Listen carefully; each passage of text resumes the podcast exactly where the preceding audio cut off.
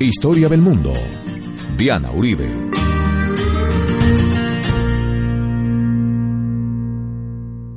Buenas, les invitamos a los oyentes de Caracol que quieran ponerse en contacto con los programas, llamar al 302-9559.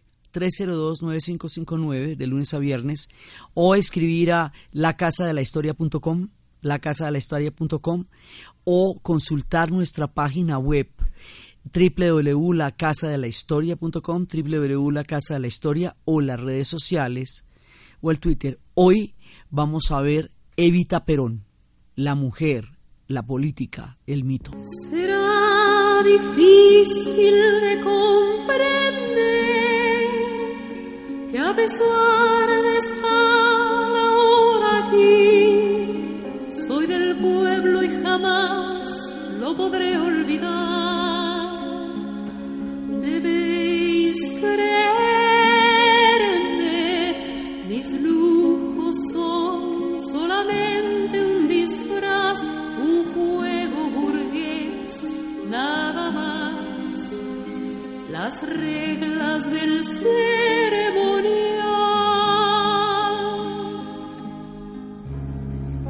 tenía que aceptar,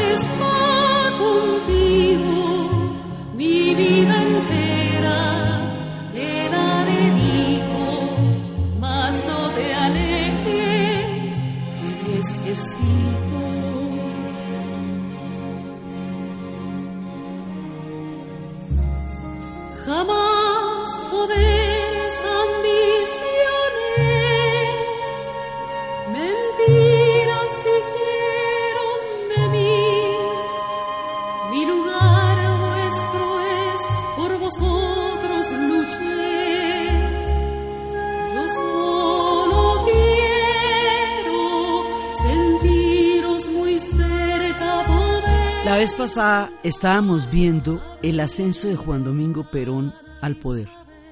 Estábamos viendo cómo hubo un golpe de Estado en Argentina después de una inestabilidad eh, de, de gobernabilidad. Y en ese golpe de Estado había un grupo que se llamaba el GO, Grupo de Oficiales Unidos. En ese grupo de oficiales unidos había un oficial que se llamaba Juan Domingo Perón. Y habíamos visto cómo él, dentro de la fracción del golpe que lo hace, se va destacando cada vez más y llega a ser a, tener el puesto de la Secretaría de Previsión Social y Trabajo, llega a ser vicepresidente, llega a ser eh, eh, ministro de, de guerra, o sea, llega a tener un montón de posiciones. Y a partir de ese montón de posiciones que va teniendo en el poder, va empezando todo el programa de reconocerle una cantidad de derechos a los trabajadores que nunca antes se habían reconocido en la nación argentina desde que se creó. Y habíamos visto cómo había una masa de trabajadores que era como el piso de abajo de la glamurosa Buenos Aires, que en medio de todo el esplendor maravilloso en el que estaban, a ellos no les, no les quedaba absolutamente nada, como las jornadas laborales eran increíblemente largas y no existían ni festivos, ni dominicales, ni seguridad industrial, ni nada. Y él empieza a reconocer los derechos de los trabajadores y empieza con las nacionalizaciones y empieza, digamos, una, una reforma muy grande en materia laboral que le da derecho a un montón de gente que no lo tiene.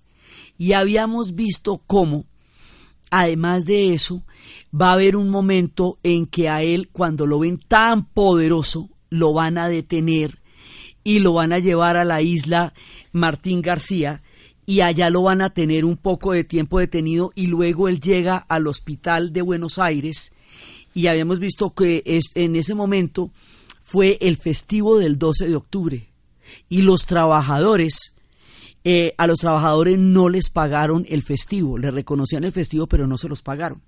Al no pagarles el festivo del 12 de octubre, los trabajadores se pusieron a pensar que si ellos no lograban que Perón tuviera una posición presidencial legítima, oficial, todos los derechos que habían logrado adquirir hasta ese momento se les iban a evaporar.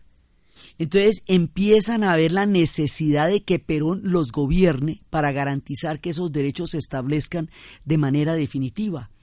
Y eso hace que una manifestación gigantesca, multitudinaria, enorme, de proporciones impresionantes, una movilización general enorme, aclame a Perón ese famoso 17 de octubre. Entonces el 17 de octubre es como el día uno del peronismo, porque es el día que el pueblo argentino lo aclama como el dirigente que quieren que los gobierne. Entonces Perón sale y empieza una campaña electoral y esa campaña electoral la va a ganar él de una manera mayoritaria y arrasadora en febrero de en las elecciones del febrero siguiente. Entonces, ahí es cuando él va a pasar a ser presidente. O sea, él tiene el poder antes de llegar a ser presidente al haberse destacado como se destacó en la Junta Militar en la que estuvo. Pero después va a pasar a ser presidente. Entonces eso es importante porque son las diferentes instancias que tiene Perón en ese momento en el poder y va a pasar a ser presidente ahí.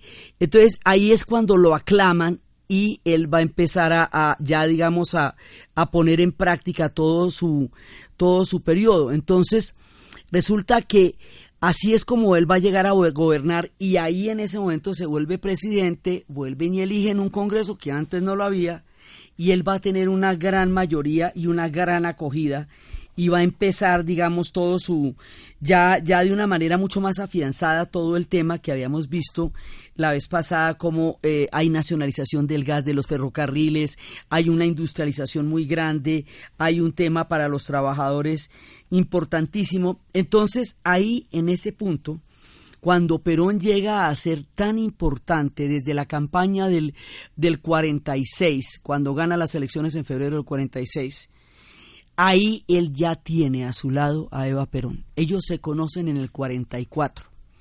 Entonces, primero estuvimos hablando de por qué Perón era tan importante. Y Perón es tan importante por los derechos que le da a los trabajadores. Eso es fundamental, digamos. El mito del peronismo, tanto de Juan Domingo como de Eva Perón, no, no podría entenderse sin la capacidad de redistribución, justicia social y, y derechos que le van a dar a los trabajadores y al pueblo argentino. Es, esa es la raigambre del mito, es concreta. Esto, no es solamente una travoltería de, de que tan glamurosos y tan divinos. No, es que esto se vuelve en jornadas laborales de ocho horas, reglamentación de salarios y derechos que nunca antes nadie les había dado. Esa es, digamos, como la, la fuerza que va a tener este fenómeno histórico. Va a gobernar para un sector de la población que nunca nadie había gobernado antes en la historia de la Argentina. Entonces, la vez pasada habíamos hablado que este es el comienzo del populismo como un fenómeno político de una complejidad increíble, que Perón tiene toda clase de interpretaciones, que unos decían que era fascista, otros que era populista, otros que era, eh, digamos, por, eso es que le digo que de ahí pueden salir eh, peronismos de izquierda y peronismos de derecha y tanta cosa, porque él es el que va a, a partir en dos la historia de la Argentina. Entonces, eso lo estábamos hablando la vez pasada. Entonces resulta que, paralelamente a la vida de Perón, que estamos viendo, resulta que una vez eh, una, una mujer que ella nace en, eh, en Los Toldos, en la provincia de Buenos Aires al norte.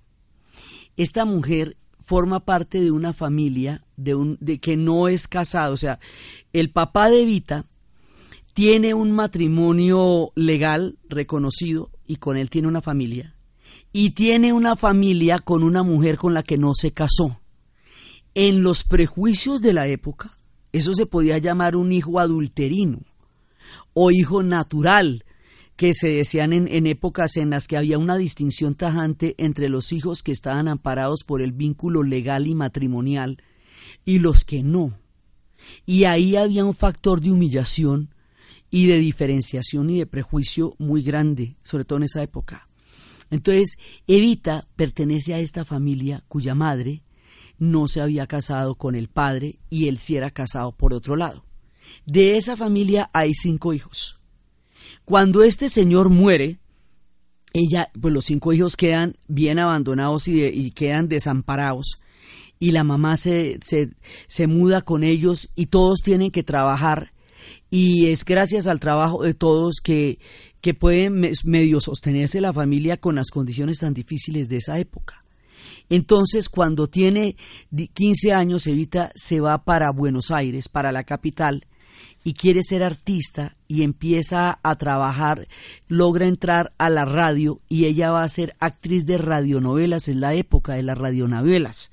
Como aquí también la época de las radionovelas fue tan importante, y va a ser actriz de teatro, va a ser una carrera en el teatro y en la radio y va a hacer uno que otro papel en el cine con el incipiente, pues con el incipiente y poderoso, porque el cine argentino es muy temprano como se desarrolla y mucho lo que se desarrolla. Ya, ya diremos que eso tendrá su capítulo el cine argentino particularmente.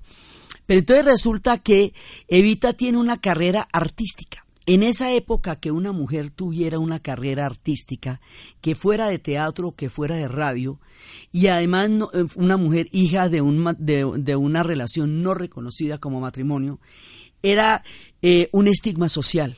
Se le consideraba como una corista, como una mujer de vodevil, no se le veía con respeto a una mujer de teatro y de radio porque no se consideraba que eso fuera un oficio, eh, digamos, decente para las mujeres que deberían estar en su casa. Estamos en una época de prejuicios muy bravos, en el tiempo y en el lugar en que van a ser Eva Perón, y así es en toda América Latina. Entonces, en una colecta, una vez que había habido una catástrofe natural, eh, en una colecta ella va a hacer una presentación y ahí es donde la va a conocer Juan Domingo Perón y va a quedar encantado con ella y ellos se conocen en 1944 y se van a casar en 1945. Y esta mujer no solamente da la talla de todo el proyecto de Perón, sino que lo encarna, sino que lo vive y lo hace posible. Entonces hay una cantidad de cosas que no se le perdonan a Evita Perón. Una, que haya sido una hija de un, de fuera de un matrimonio, que haya sido pobre, que haya sido cantante, que haya sido mujer de teatro y de, y de radio, que haya llegado a ser la, eh, la representación viva de, la, de los pueblos más necesitados de la Argentina, que haya brillado como ninguna otra, que haya roto la barrera de la invisibilidad de las mujeres en esa época, pero si todo eso no fuera suficiente, Evita le dio a la mujer el derecho al voto, la custodia compartida. O sea, los derechos de las mujeres se los garantizó Evita Perón.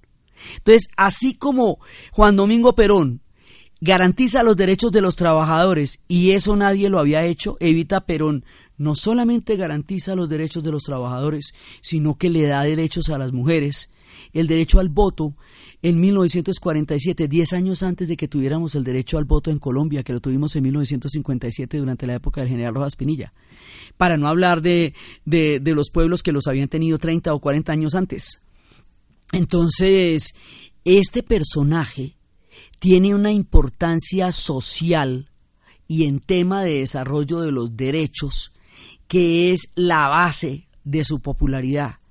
De ahí para adelante surge el mito pero es por este principio fundamental que Eva Perón va a llegar a ser la madre de los trabajadores. Te pueden amar, te pueden odiar, te pueden llevar en el alma. Se puede contar una historia irreal, pero olvidarte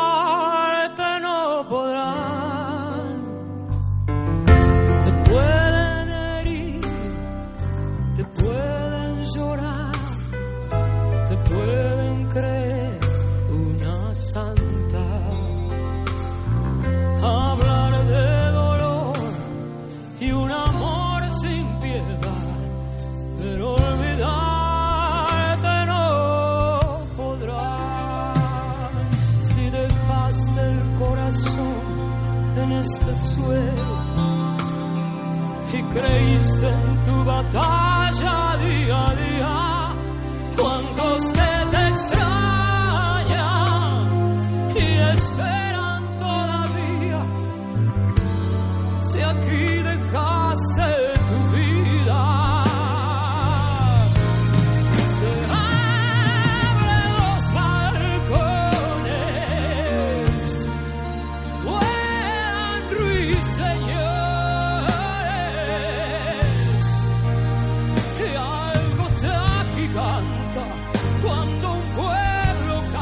Entonces, toda la obra de Perón, que al principio se hace a través de la Secretaría de Trabajo y Previsión Social, luego, cuando ya él es presidente, se va a hacer a través de la Fundación Eva Perón.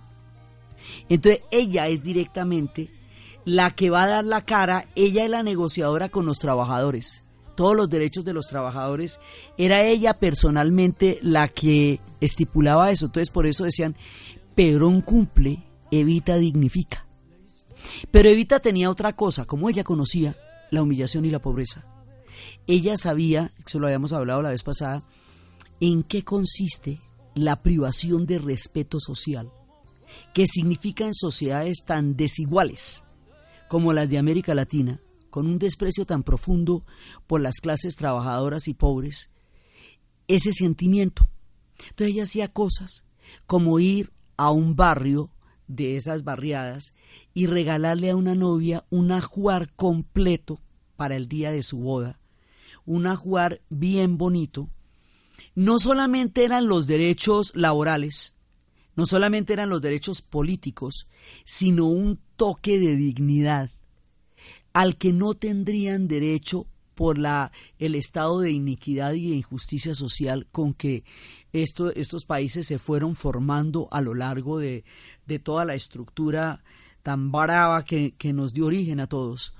Entonces resulta que imagínate, eso quién lo va a olvidar, ¿ve? que se casó divinamente porque Evita fue le entregó un, eh, un, una de novia. Otros dicen que dormían en el suelo y que la primera vez que tuvieron un colchón fue porque Evita Perón les dio un colchón para que durmieran en un colchón. Entonces, este tipo de detalles, ella sabía el significado de los detalles porque ella sabía el secreto de dignificar a los humildes. Y se refería a ellos como los descamisados, como los humildes. Entonces se volvió la jefe espiritual de la nación. Ella como tal no tenía ningún cargo, eh, después quisieron que fuera vicepresidenta, pero ya, ya después vamos a ver que cuando se va a presentar la vicepresidencia ella ya no puede, ya está muy enferma. Pero ella en la, en la práctica es la que ejecuta todo el proyecto de Perón. Ella no solamente le da rostro, lo encarna, sino que lo ejecuta y es el rostro visible de los derechos y de los alivios de los trabajadores y de las mujeres. Esta mujer en América Latina resulta siendo una de las mujeres pioneras en la constitución de los derechos para las mujeres latinoamericanas, así como por decirle bajito, ¿sí me entiende?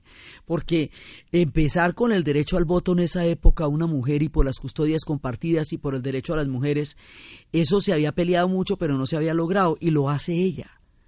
Entonces, desde donde uno la mire, ella trascendió las barreras de su época, atravesó los prejuicios de la época y logró cambiar las cosas de una manera concreta para los trabajadores y para las mujeres. Ahora, eso, digamos, es un logro. Entonces, pero como ella es un, una, ella es un símbolo de tantas cosas, entonces decían que era una trepadora, que era una cantante de vodevil que se terminó levantando a Perón y coronando con la levantada de Perón. Eh, que de dónde viene ella, que no se podía compadecer con el origen social de Juan Domingo Perón. Eh, todo lo que se dice de una mujer que logra atravesar las barreras y los prejuicios de su tiempo, pero ella representó al pueblo argentino como nadie. Por eso es que en la canción oíamos, te pueden odiar, te pueden amar, pero lo que no te pueden es olvidar. Se le dice la señora, la descamisada, la madre de los trabajadores, eh, la madre espiritual de la Argentina. Entonces, esta mujer va formando un mito con su carácter, con su habilidad política, pues por supuesto era que era súper calculadora. También dicen que era, no admitía rivales, una mujer que también era a la par una gran artista de su época, Libertad Lamarque. Eh, va a tener que salir de la Argentina porque Eva y ella no podían estar juntas en la misma época. Entonces, pues también hay el, lado de los que no pudieron brillar a su lado y la sacó de la Argentina.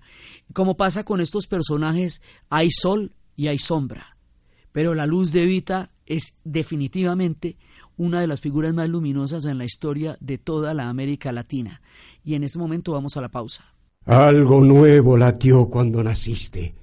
Tal vez un relámpago de furia, o mejor, un puñal de rebeldía. El cruel se revolvió en su madriguera y esperó a que llegaras a enfrentarlo, y así lo hiciste, sin medir las consecuencias, sin dar ni pedir cuartel al enemigo. Con tu cuerpito frágil, con tu memoria crucial del desamparo, con tu coraje enorme, incandescente, y pusiste la luz para los pobres, para tus compañeros de infortunio. Que se escandalicen las damas de la beneficencia hipócrita, que se guarden donde mejor les entre la insultante compasión de la migaja. Acá estás tú para ocuparte del hermano. Acá estás tú para curarle las heridas, querida compañera. Compañera Mujer, mujer, mujer, mujer. Evita. Historia del mundo de Caracol Radio. Con Diana Uribe.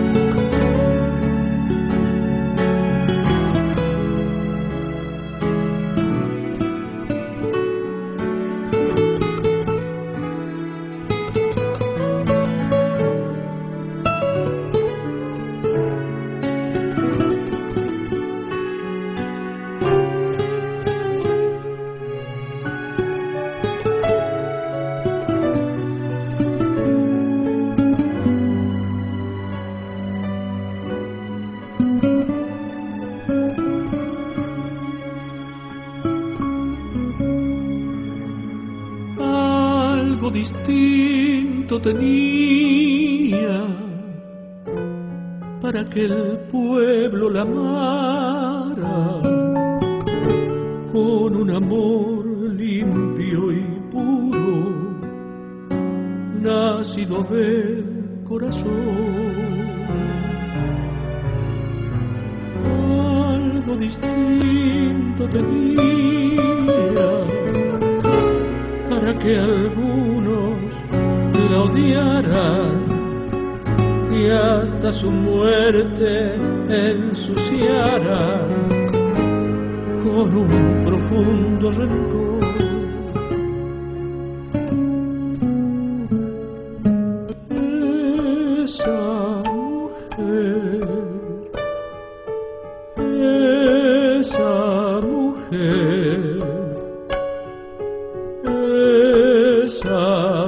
que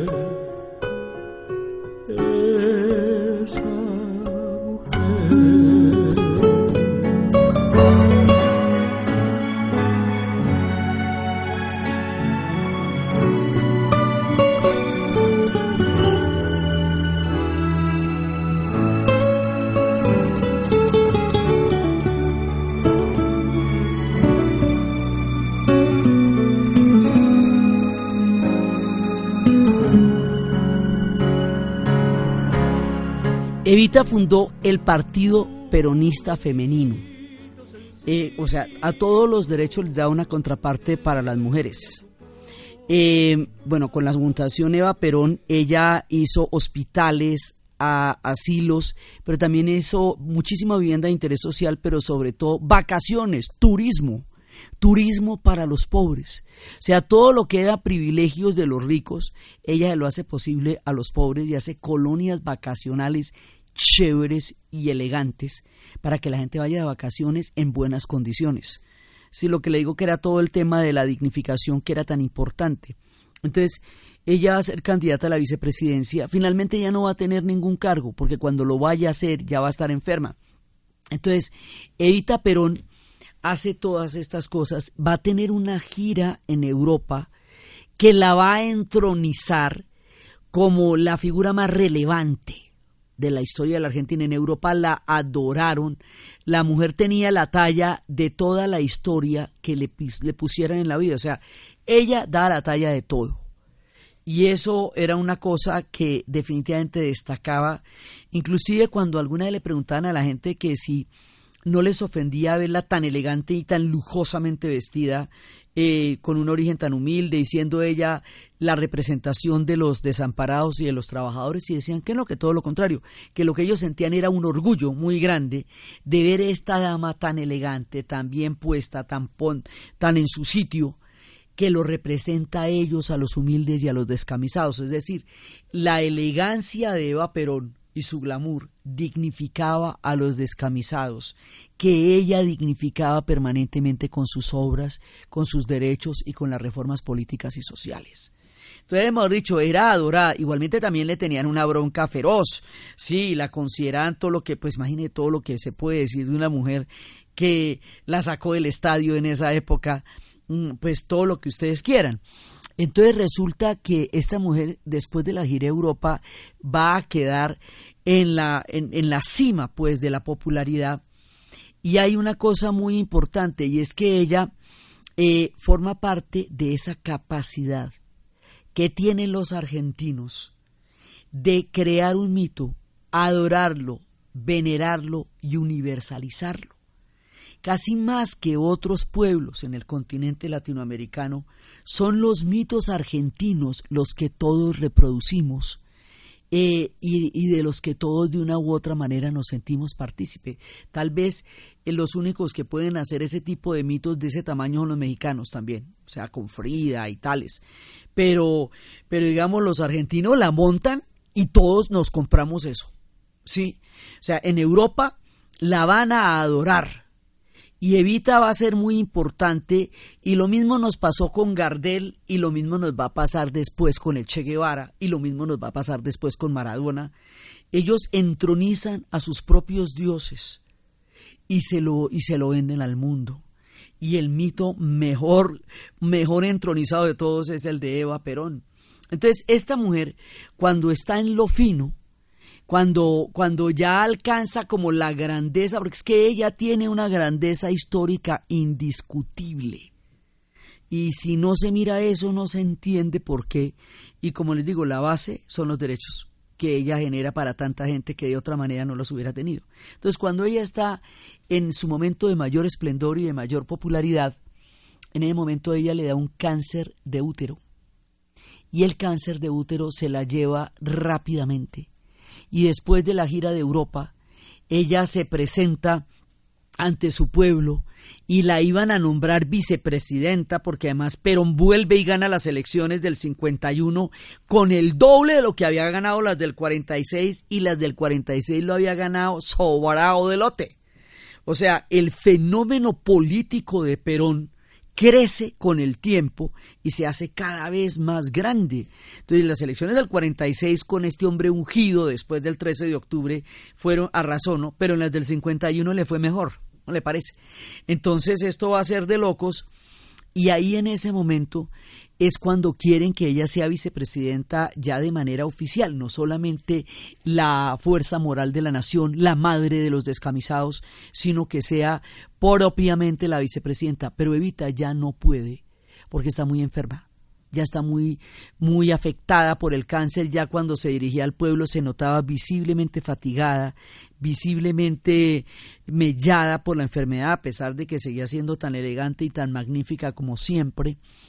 Y entonces ella renuncia a la vicepresidencia, el renunciamiento porque sabe que no tiene la salud para poder ocupar ese cargo. Y Después ella va a pronunciar el último discurso y después del último discurso al poco tiempo muere. Escuchemos las palabras del último discurso de Evita Perón. Mis queridos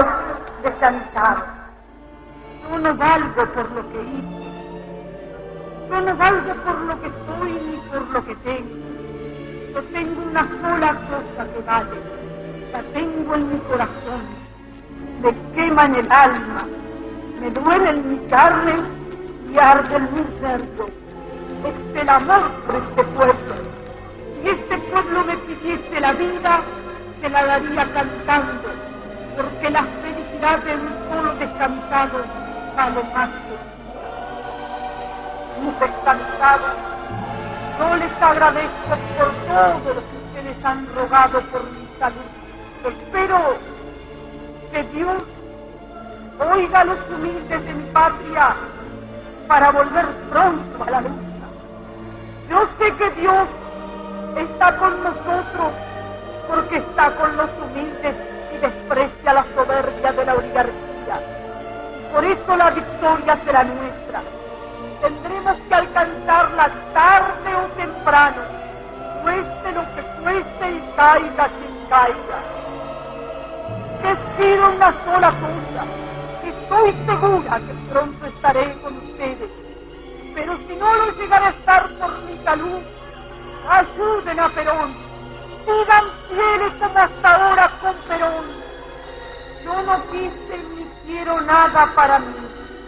Mi gloria es y será siempre el escudo de Perón y la bandera de mi pueblo. Y aunque dejen el camino girones de mi vida, yo sé que ustedes recogerán mi nombre y lo llevarán como bandera a la victoria. Evita morirá poco tiempo después. Va a tener el entierro de un, un, funeral de jefe de Estado. El pueblo argentino la va a llevar a la última morada con unos honores increíbles y como si fuera poco, aparte del mito y la de, la universalidad del mito, porque allá la ha interpretado Madonna, Faye Dunaway, Arthur Lloyd Webber, Paloma San Basilio, o sea, todo el mundo eh, la escuchábamos al principio la versión de Nacha Guevara, bueno, todo el mundo. Además de todo, empieza el tema con el cadáver. Resulta que el cadáver de Vita va a estar en la, en la confederación, en la CGT, en la sede de la CGT durante un tiempo. Entonces ahí va a estar embalsamado, como en cámara ardiente. Entonces resulta que Perón gana esas elecciones y va a gobernar tres años más.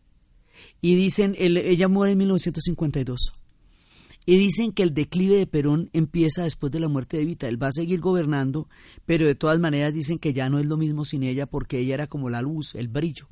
Él va a seguir gobernando, pero después todos los intereses que él afectó y fracciones del ejército y toda la gente que se veía, eh, digamos, afectada por toda esta cantidad de reformas que se hicieron durante la época del peronismo, va a planear un golpe de Estado.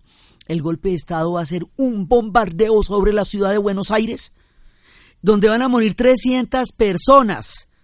Sí, y entonces Perón logra escaparse al bombardeo porque se lo, se lo avisan a tiempo, pero, pero ya después de eso Perón dice, no, pues me toca entregarle el poder a una junta militar porque si yo me resisto van a masacrar a todo el pueblo argentino. Entonces Perón se va a refugiar eh, primero en el Paraguay y va a terminar en Panamá, porque va a estar primero en un carguero paraguayo y en, una, en, un buque de guerra paraguayo y luego va a terminar en, la, en Panamá y ahí empieza el exilio de Perón que va a durar hasta cuando regrese en 1973, pero todo ese tiempo va a ser el mito de que un día Perón regresará. Cuando Perón eh, entrega el poder, viene una junta que, va a ser una, la revolución libertadora, la llaman, y esto va a ser una reacción tan brava como la que pasó con Napoleón después de su muerte. Después de la muerte de Napoleón, todo el que haya sido bonapartista va a quedar en gravísimos problemas, van a tratar de revertir todo lo que fue la Revolución Francesa, van a poner a todos los reyes de nuevo en el poder, eh, y esa es la etapa también que va a ser para nosotros la reconquista, que va a ser toda la, el, el baño de sangre de toda la gente que había logrado una primera independencia en América. Bueno, haga de cuenta, eso le pasa a los peronistas. Se vuelve ilegal nombrar a Juan Domingo Perón. Eso puede tener hasta cinco años de cárcel decir Juan Domingo Perón. ¿Sí? Y dentro de este retroceso, dentro de esta manera como intentan borrar de la historia a Juan Domingo Perón, secuestran el cadáver de Evita. Y Aramburu, que es el que va a dirigir la Junta de Gobierno después de que Perón se va Empiezan a darle vueltas al cadáver y le dan vueltas al cadáver por la ciudad de Buenos Aires un poco de tiempo. Finalmente el cadáver va a ser llevado a Italia y va a ser enterrado en una tumba anónima con otro nombre. Y más adelante, ya en los setentas, un grupo armado peronista, un grupo juvenil armado peronista llamado los Montoneros, de los que hablaremos también en su momento, eh, va a secuestrar a Aramburu y le va a exigir a Aramburu que devuelva el cadáver de Evita Perón. Hay toda clase de mitos. Dicen que habían hecho tres o cuatro copias de cera que las tenían por diferentes partes para despistar, pero llevarse el cadáver de Evita era una manera de quitarle la leyenda o de tratar de quitar el, el peso de la leyenda del peronismo y la persecución que va a haber sobre los peronistas después de que Perón sale del poder va a ser implacable. Vamos a escuchar esta canción que se llama La Descamisada y, la, y lo que dice esta mujer de poder cantar esa canción, La Descamisada era Evita, porque los descamisados eran todos los pobres y los desposeídos para quienes Evita entregó todo su corazón y su fuerza y su habilidad política. Escuchemos nomás esto para darse una idea de lo que significó ser peronista en la Argentina después de que Perón eh, salió del poder. Voy a cantarles una, una milonga que por ella estuve silenciada 17 años. Estuve silenciada 17 años, que es la descamisada, para todos ustedes y con todo mi corazón, recordando aquellos dos grandes señores y que fue el general Perón y Eva Perón. ¿eh? Gracias.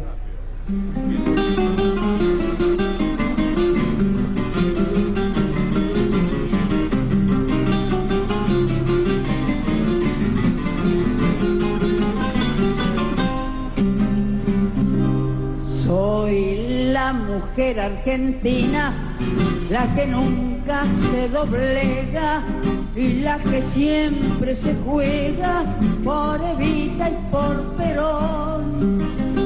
Yo soy la descamisada, a la que al fin se le escucha, la que trabaja y que lucha para el bien de la nación, la que mañana en las urnas hará valer sus ideales para que sigan triunfales las glorias del general. Yo soy la descamisada, surgida del peronismo, que ostenta el justicialismo como emblema nacional. Esta es Nelly Omar, la descamisada. O sea, para que se den cuenta cómo es la cosa en voz de los mismos argentinos. Entonces, imagínense que después, cuando hay este intento por borrar de la memoria de los argentinos a Evita y a Juan Domingo Perón, pues el mito se hace mucho más grande porque así es que son las cosas. Cuando se prohíbe algo, se le da una fuerza inusitada. Entonces, como después hay una especie de contrarrevolución, que es este golpe de Estado que va a ser bastante sangriento y bastante complicado. Entonces, el mito se hace mucho mayor porque ahora se les ahoga en la garganta, porque no lo pueden decir, porque no pueden decir que eran peronistas, porque se prohíbe la figura de Perón.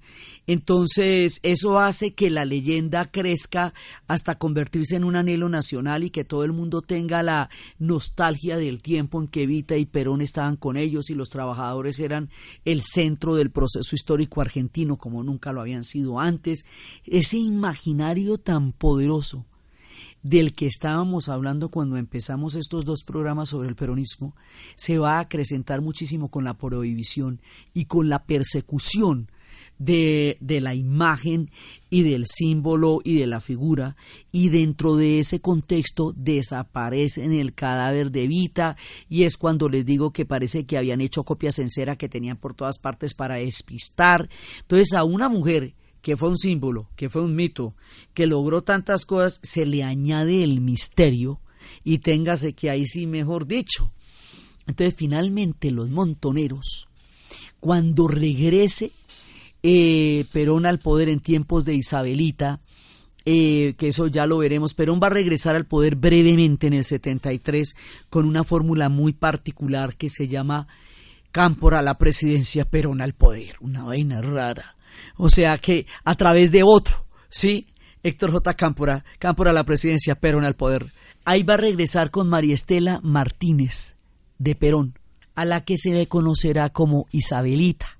Y es en esa época que ya veremos cómo es que él regresa ya envejecido después de todo este tiempo que lo anhelan y lo recuerdan.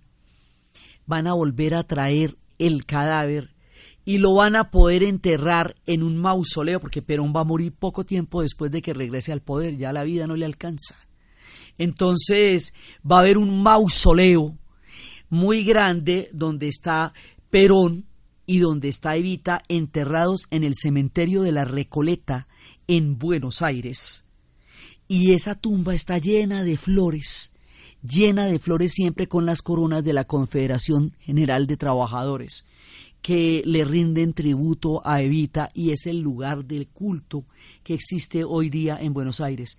Aramburu, el que es acusado de haberse robado el cadáver, después de haber sido secuestrado para que lo devuelva, lo van a matar los montoneros y esto va a ser uno de los momentos de crisis de los muchos que vendrán en la historia de la Argentina que veremos en su momento. Pero el mito de Eva Perón trasciende las barreras, la historia, los tiempos, creando el imaginario de una nación como muy pocas figuras en la historia han podido, y más aún en la historia de América Latina. Y Juan Domingo Perón parte en dos la historia de la Argentina con su forma de gobierno. Por eso era tan importante dedicarnos detalladamente a explicar en dos programas la figura de Juan Domingo Perón y de Evita Perón. La manera como va a dar el golpe lo que va a pasar ahorita, esa, esa intervalo de democracias y dictaduras que van a sucederse en la Argentina de aquí en adelante, hasta llegar a la dictadura gigantesca que va a haber en el 76 y los tiempos del Cordobazo y todo esto que va a continuar en la historia de la Argentina es lo que vamos a ver en el siguiente programa. Entonces, desde los espacios de la mujer, del mito de la mujer que hace valer derechos de los trabajadores, del imaginario, de la devoción del pueblo argentino por Evita Perón y desde el fenómeno mediático y mítico que esta mujer ha llegado a ser en la historia de la Argentina, de la América Latina y del mundo, en la narración de Ana Uribe, en la producción Jessy Rodríguez y para ustedes, feliz fin de semana.